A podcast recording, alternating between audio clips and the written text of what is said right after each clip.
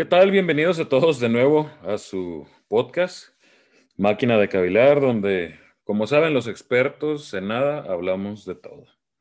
Mi nombre es Carlos y saludo a mi compadre Germán. Germán, de nuevo, ¿cómo has estado, hermano? Hola, hola, un saludo a todos. Muy bien, este, con muchas ganas de, de hablar ya de este tema. Nos habíamos tardado en, en podernos juntar, ¿no? Para, para hablar del tema de hoy. Así que, sin más protocolos, ¿qué te parece si empezamos? A lo que truje chencha. Oye, es que está buenísimo, ¿eh? Este, hemos estado platicando sobre este tema, Germán y yo, eh, fuera del aire, y, y, la verdad nos tiene bastante intrigados. Esperemos que, que les guste a todos. Más que nada, este, lo que estamos intentando eh, iniciar es una plática acerca de China. Si es bueno o malo, eso ya, ya lo, lo, definirán ustedes escuchando los argumentos tanto buenos o malos que tenemos, ¿no? Pero empezamos, empezamos dándole. ¿Qué opinas de China, Germán? Háblame. Pues así como dices, ¿no? Eh, tiene muchas cosas este, que podríamos aprender, este, tiene otras tantas que a lo mejor no me gustaría que, este, que aquí en nuestro país se llevaran a cabo, pero, pero sí, definitivamente casi nunca escuchamos hablar de China, siempre es como México, Estados Unidos, y pareciera ser que el mundo eh, es solo eso, ¿no? Occidente. Y en el Oriente, pues no sé, China, Corea, Rusia, pues hay cosas muy interesantes que, podemos aprender, ¿no? Oye, pero muy interesantes y aparte, si te fijas, o sea, China ahorita está a nivel 2 mundial, ¿no? Es la segunda potencia a nivel mundial, entonces no es como que dices, bueno, lo que pase ya no nos afecta, ¿no? O sea, técnicamente nos afecta directamente. En México hay empresas chinas, este, las redes sociales, eh, TikTok es, eh, es eh, empresa china, entonces ya China ya se está ahora sí que metiendo en todos los sistemas, ¿no? Y es una parte muy interesante, o sea, China, al menos, y yéndonos a lo mejor un poquito a los inicios, ¿no? no sé si recuerdan, China empieza siempre como una dinastía, ¿no? Siempre lo vemos en las películas como las dinastías.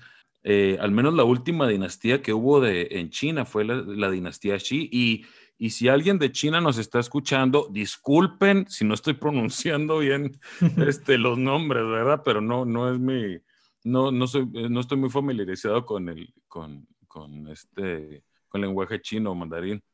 Pero técnicamente, fíjate, ahí es donde empieza la revolución china, ¿no? Este, cuando se acaban las dinastías y empieza el, Partido Comunista, eh, liderado por tu gallo, ¿no? El tremendo Mao.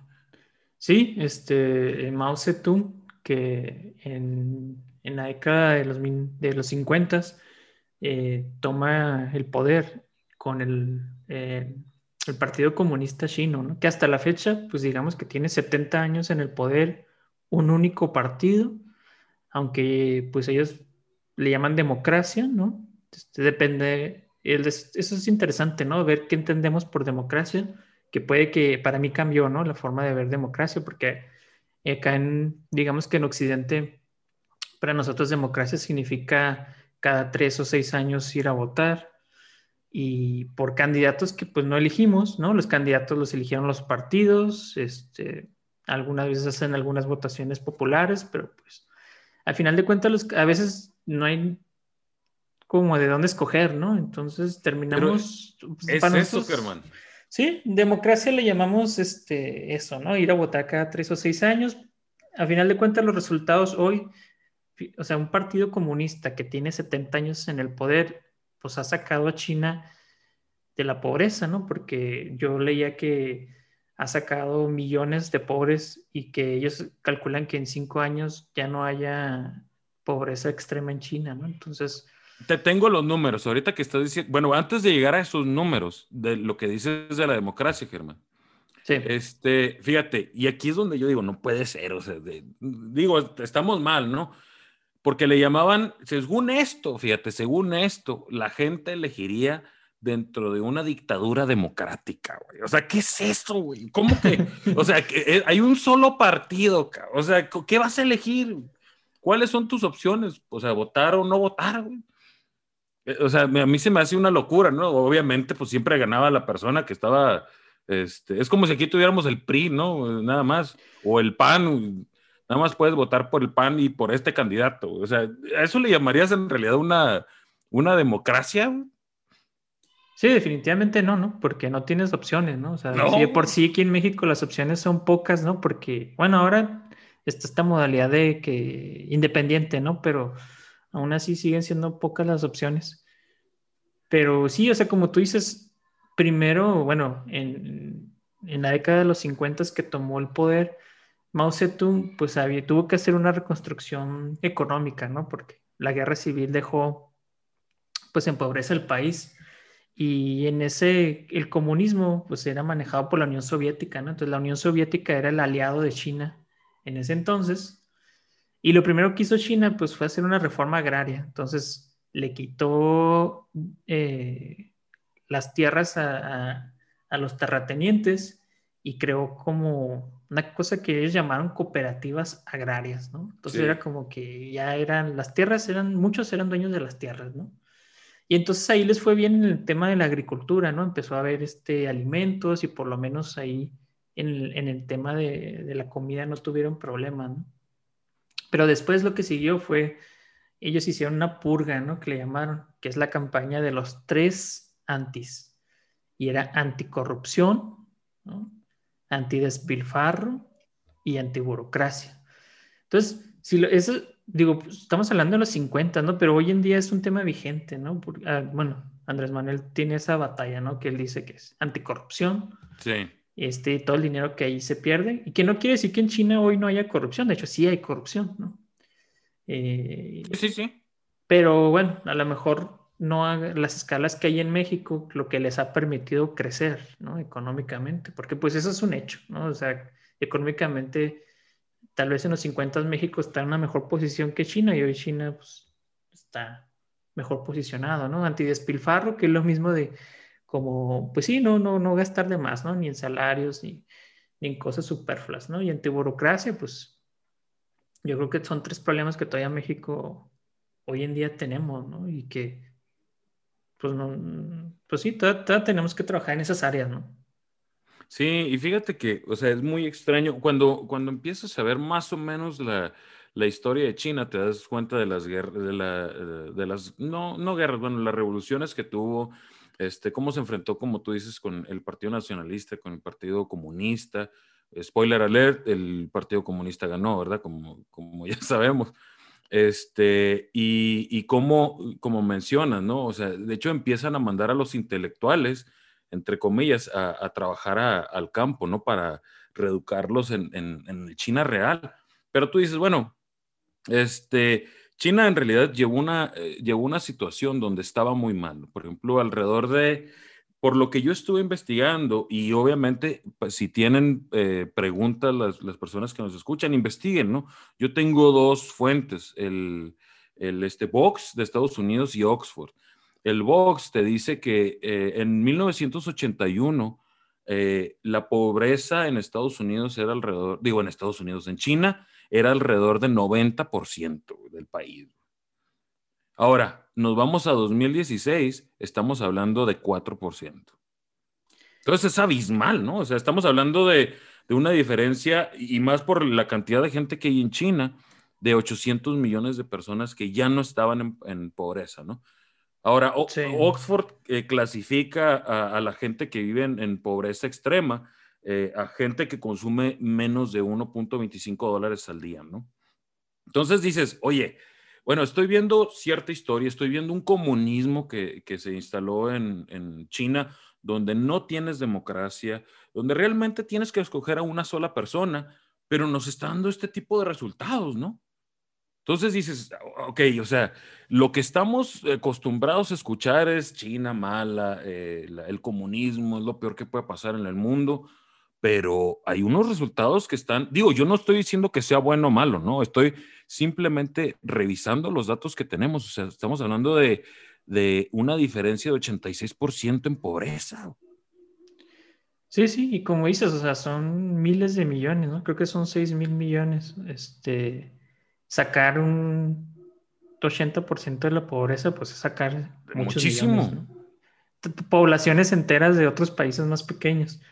Y, como dices, de todas maneras, eh, siempre va a haber eh, gente, intelectuales o personas que están en contra, ¿no? A pesar del éxito aparente que pueda tener, este, en este caso, el gobierno de China, ¿no?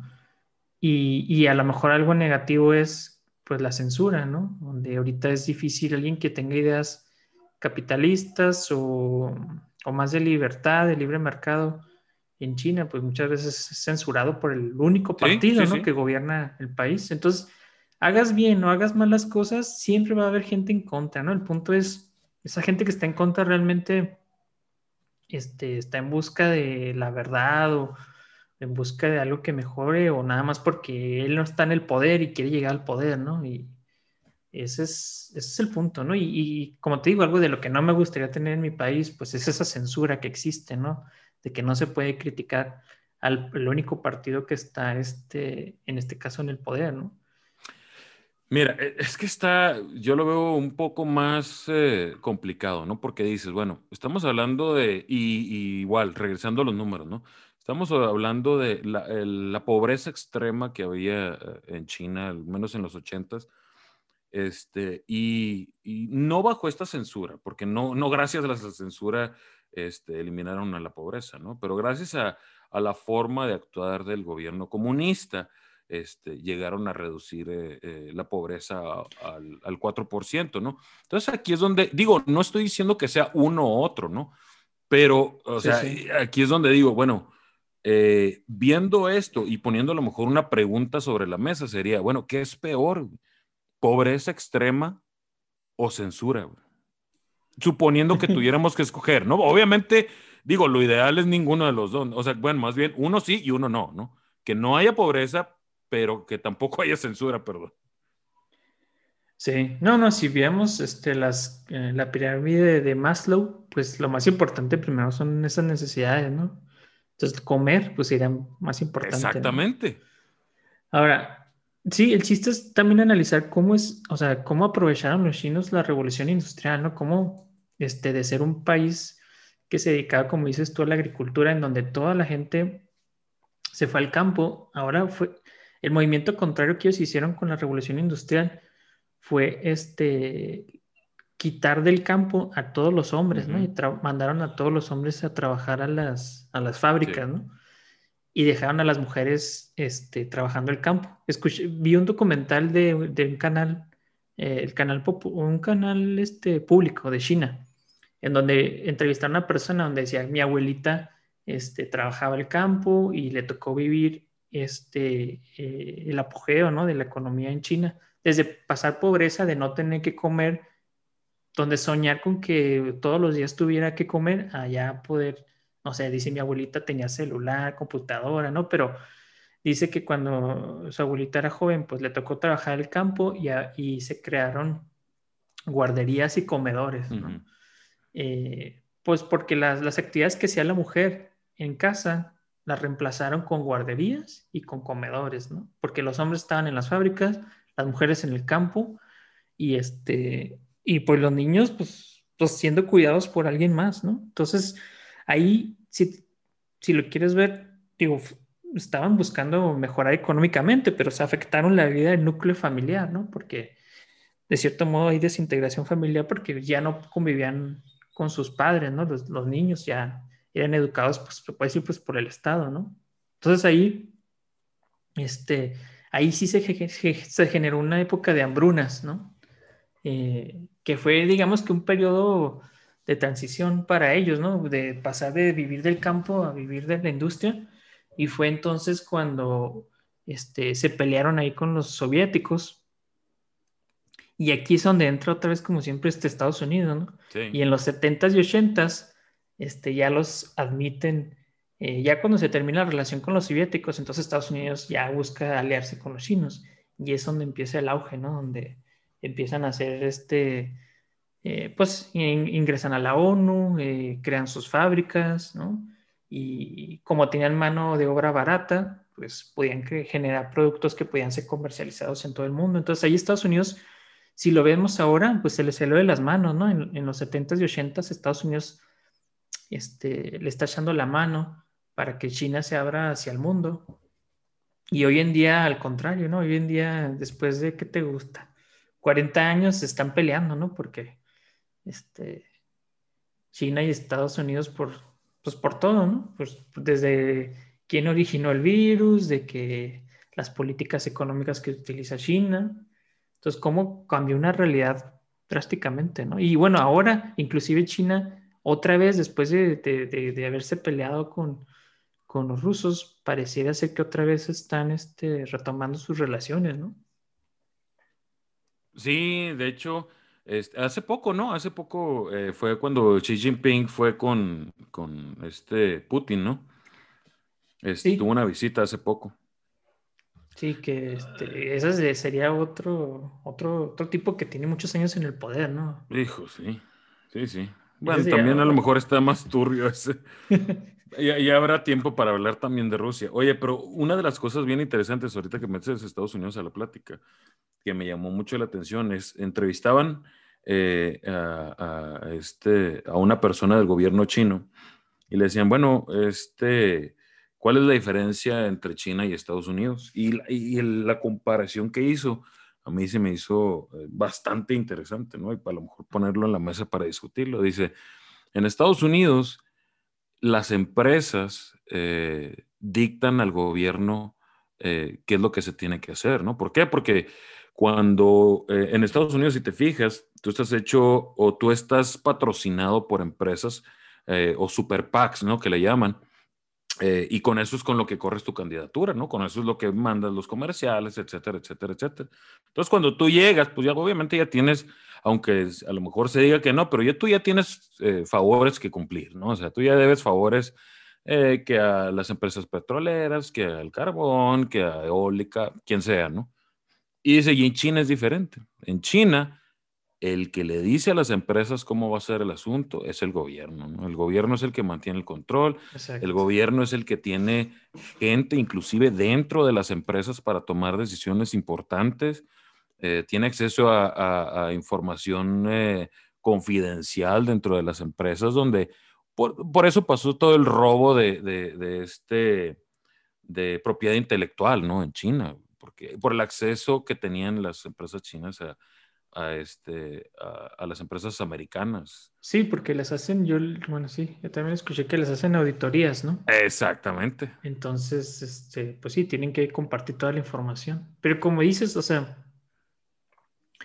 hay sectores que son controlados por el Estado chino, ¿no? Eso es por eso que, pues es de cierta forma un comunismo, ¿no? De, hay sectores como salud, aeropuertos, bancos, trenes, la minería, ¿no? Que aquí en México, en ese campo de la minería, este, nos soltamos este, dándole licitación, haciendo licitaciones, ¿no? Y, las empresas extranjeras vienen y saquean los minerales de, México, ¿no? Entonces, hay sectores que ellos piensan que es mejor que estén controlados por el Estado a que lo tenga una empresa este, privada, ¿no? Y como dices, privada. a fin de cuentas, digo, los que están a favor de, del neoliberalismo, si lo, o sea, si lo vemos así, em, si tratas de favorecer la, la, inversión privada, ¿no? En vez de la, la, la, del Estado, de las empresas estatales, lo que estás haciendo ahí, imagínate con qué dinero vas a construir escuelas, hospitales, calles, si, si el o sea, si el gobierno no tiene dinero, ¿no? Si favoreces siempre a las privadas, las privadas, nunca una empresa privada, o sea, no va a construir a lo largo de todo el país toda la infraestructura que un país necesita, ¿no? Entonces... Pero estás de acuerdo que eso, eh, o sea, es, complicado, ¿no? Porque si te dicen, bueno, y esto es eh, a lo mejor lo que yo he escuchado, ¿no? Si te dicen, mira, tienes dos opciones, uno que lo mantenga el gobierno, eh, Pemex, por ejemplo, lo, que son las gasolineras, ¿no? Que lo mantenga el gobierno, la, la, este, la gasolina sube o baja dependiendo de las necesidades del gobierno, ¿no? Y por otro lado, también te dicen, ¿sabes qué?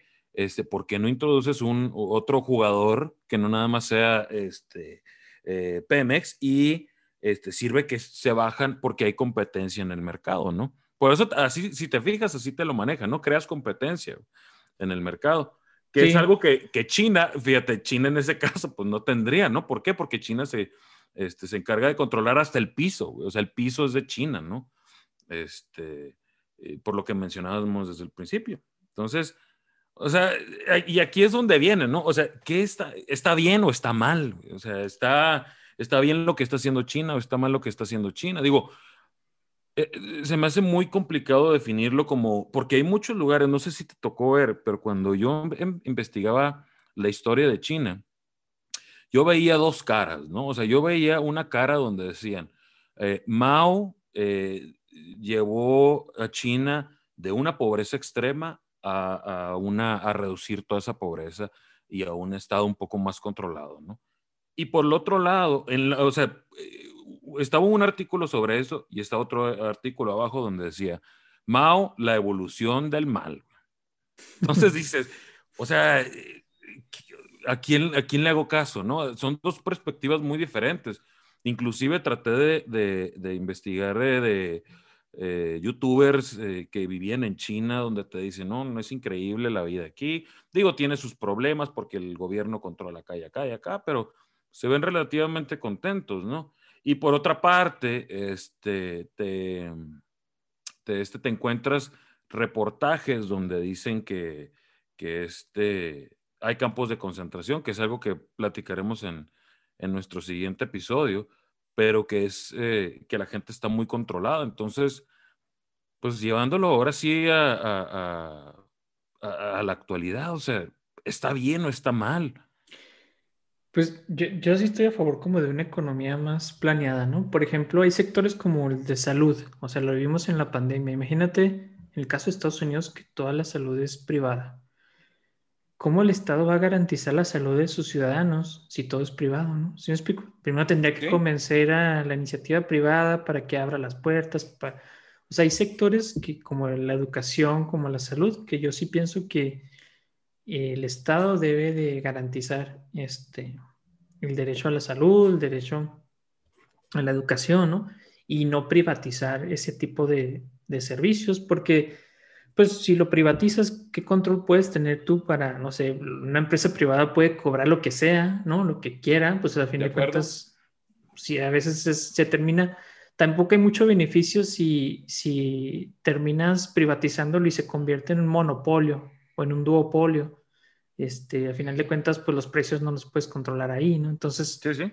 este, ahí, por ejemplo, imagínate, un otro problema que tenemos con la de, con, estar cambiando cada seis años de poder es de que no se pueden planear cosas, bueno, muchas cosas no se pueden planear, ¿no? Por ejemplo, en Estados Unidos pusieron el Obamacare y luego a los, no sé, cuatro años llega Trump, y lo quita. Luego lo vuelven a poner. Entonces, eh, sí. ¿sí? me explico? Eh, no, no. Igual aquí en México, no sé, a lo mejor Obrador está haciendo lo que él cree que es mejor para el país y luego si, si el que sigue no es alguien que es afín a sus ideas, pues va a ser algo distinto y entonces China ahorita sí puede planear, o sea, China sí puede decir, ¿sabes qué? Para mí estos sectores son críticos, no voy a aceptar este, inversión privada y, este, y voy a planear, lleva 70 años, ¿no? Pero ¿por qué puede planear? O sea, si te Porque sabe que va a estar en el poder, ¿no? Exactamente, ahí, ahí es donde le damos al clavito, ¿no? O sea, si te fijas, eh, por ejemplo, Xi Jinping, ahorita que está en el poder, él puede planear a lo mejor a 10, 20 años porque él sabe que va a estar dentro del poder, ¿no? Entonces, eh, o sea, y, es aquí donde diríamos, bueno, en México sería ideal tener a alguien como Xi Jinping o un este, a lo mejor, comunista o un dictador, digámoslo así a lo mejor lo ideal sería tener este como un grupo de expertos que dijeran, ¿sabes qué? Independientemente de quién es el, el que esté en el poder, o sea, ciertas, no sé, direcciones se deben de seguir, ¿no? Eh, por ejemplo, leía que China eh, tiene la compañía, no solo es así como que aeropuertos, bancos, salud, sino tiene la compañía estatal de inteligencia artificial más grande del mundo, ¿no? Y entonces ellos tienen la visión de que van a ser el líder mundial en inteligencia artificial. Sí. Y entonces, este, imagínate, en tecnología por lo menos en México pues no hay nada, ¿no? Entonces, eh, sí estaría bien a lo mejor que el que llegue al país hubiera una dirección o de más o menos hacia dónde debe de dirigirse el país, ¿no? Porque si cada seis meses vamos a estar este, cambiando, imagínate, a lo mejor para Obrador es importante hacer refinerías y ser autosuficientes. Y el que sigue dice, no, pues no, o sea, refinerías... Energía eólica puro, ¿no? Sí, ¿no? Este, y, vamos a dárselo a los privados porque no tenemos dinero y que, vamos a crear fuentes de empleo. Pues que o sea, esas fuentes de empleo que se terminan creando muchas veces son salarios, este, pues no muchas veces, son salarios, la mayoría, este, muy pobres, ¿no? Pero ¿no crees que estaríamos perdiendo lo mismo que decíamos al principio, la democracia? O sea, si, si agarramos, si, si necesitamos que un organismo o un este, pues, conjunto de personas es que ya o un solo dictador, ¿no?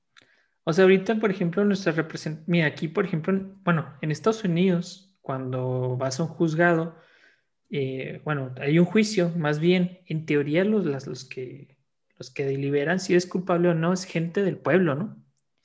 Sí, Ahí estás ejerciendo democracia de cierta forma, en, digamos que en el campo de la justicia, ¿no?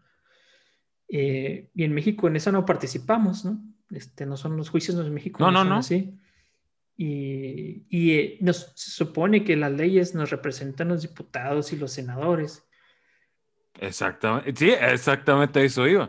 Pues se supone que nos están representando ya un grupo, ¿no? Ya hay un grupo que nos está representando durante, entre gobernantes y entre este, diputados y demás, de cuatro a seis años, ¿no? Ya nos están representando. Ahora, si queremos tener una visión, porque si te fijas, AMLO es un, es un, este, es un producto de un cambio de visión que tuvo la gente, ¿no? O sea, dice, ¿sabes qué? Ya estoy harto del PRI, y, ahorita es irrelevante si le vas al PRI o al PAN, ¿no? la gente habló, este, el voto habló y dijo, ya estoy harto del PRI, ya estoy harto del PAN, quiero algo diferente, gana AMLO, ¿no? Eso fue lo que pasó, democracia 100%, diría yo. Sí, sí, sí. Democracia 100%. Ahora, imagínate que se borra eso. Sí. Se borra eso y decidimos tener una persona que sí, o sea, y es aquí, creo yo, donde se vuelve complicado. No, no, no es que esté bien o esté mal, simplemente que se vuelve complicado el agarrar y decir, ok, tengo una persona que sí, que sabemos que va a durar 10 años en el poder, entonces tiene más oportunidad de, los planes que tiene, de, digamos, de no enfocarse en ver qué va a hacer después de que sea presidente o gobernador, o, no enfocarse en eso, ¿no? Sino que enfocarse en que tiene que sacar al país adelante. Totalmente de acuerdo. Ahora, ¿a qué costo, güey, no? Ahí perderíamos democracia, güey. Sí, sí, sí. Es que a lo mejor democracia, bueno, creo que podríamos concluir que es la manera tal vez menos eficiente, ¿no? De, de, gobernar, porque este, si estamos cambiando de política monetaria, energética cada seis años, pues no avanzas. no avanzamos, ¿no? Sí, no avanzas, güey. Este, la mejor forma sería una, pues una dictadura, ¿no?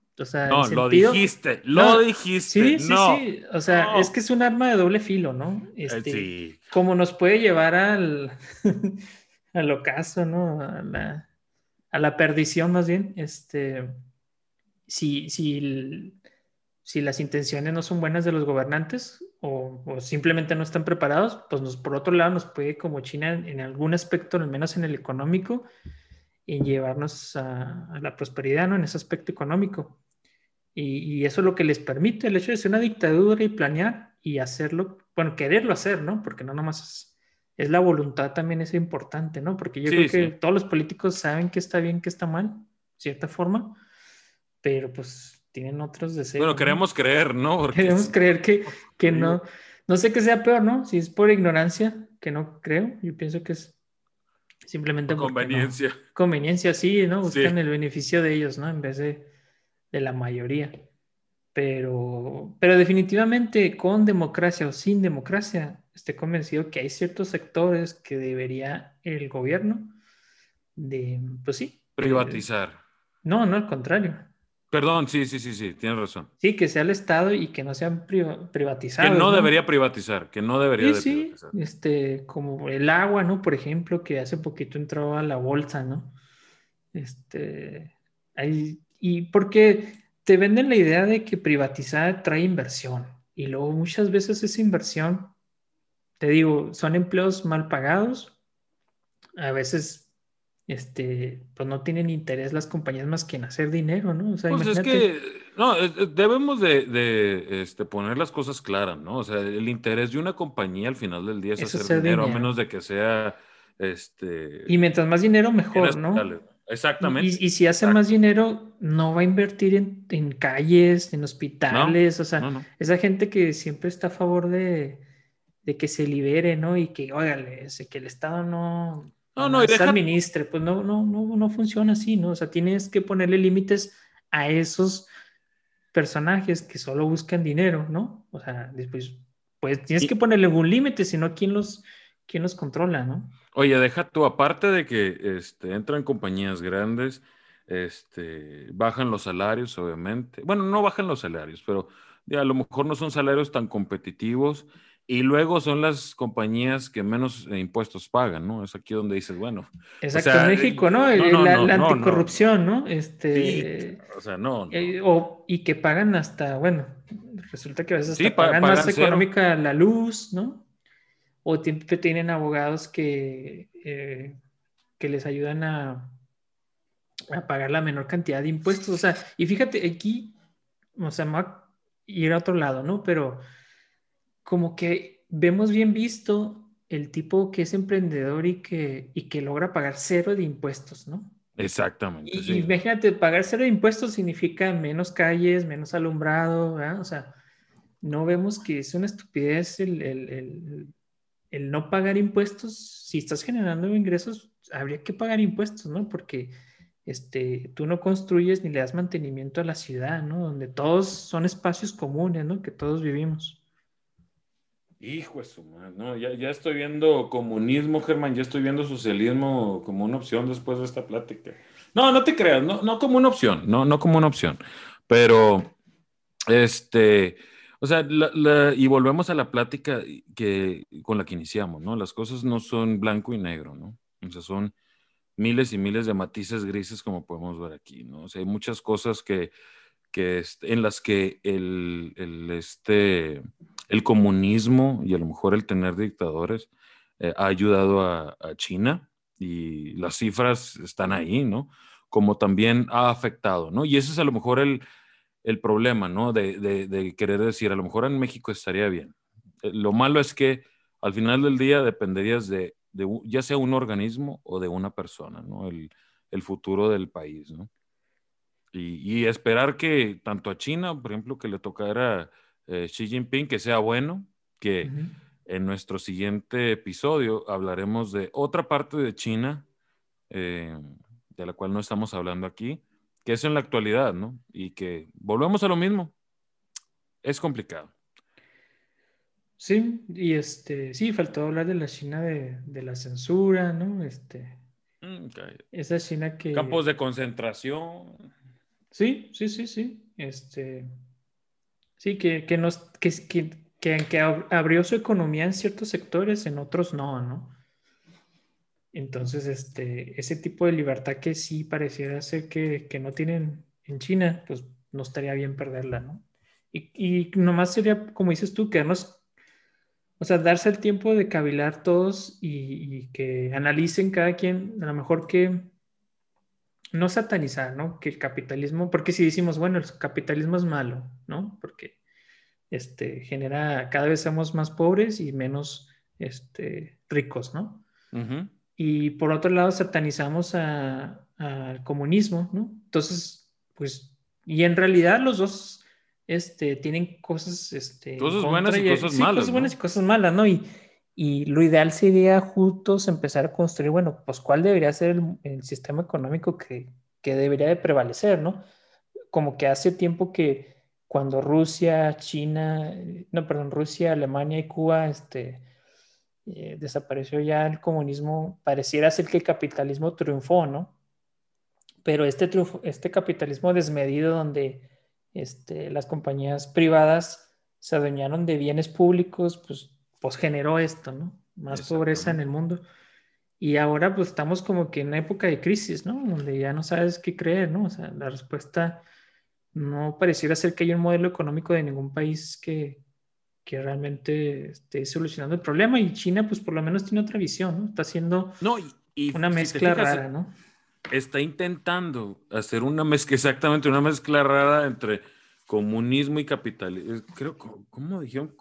Es un país eh, comunista capitalista o algo así estaban diciendo, ¿no? Porque sí es una mezcla, de hecho, ahorita es lo que se está viendo, ¿no? Ahorita ya se está viendo este, ya más la diferencia entre clases sociales, ya se están definiendo más, ¿no?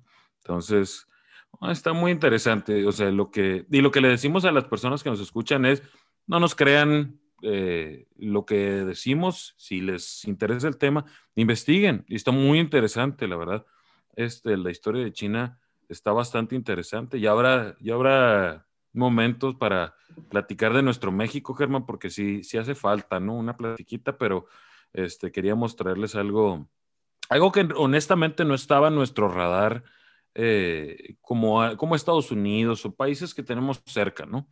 Este, y queríamos traerles algo, algo diferente y la verdad, la historia está muy interesante. El siguiente episodio todavía se va a estar más interesante, si es que también acompáñanos en el siguiente, en el siguiente podcast. Excelente, no, pues no, nada más que decir. Este, ahí nos escuchamos en el siguiente episodio. Sale, pues. Entonces, como dice Germán, no se olviden de darse su tiempo para cavilar. Vámonos.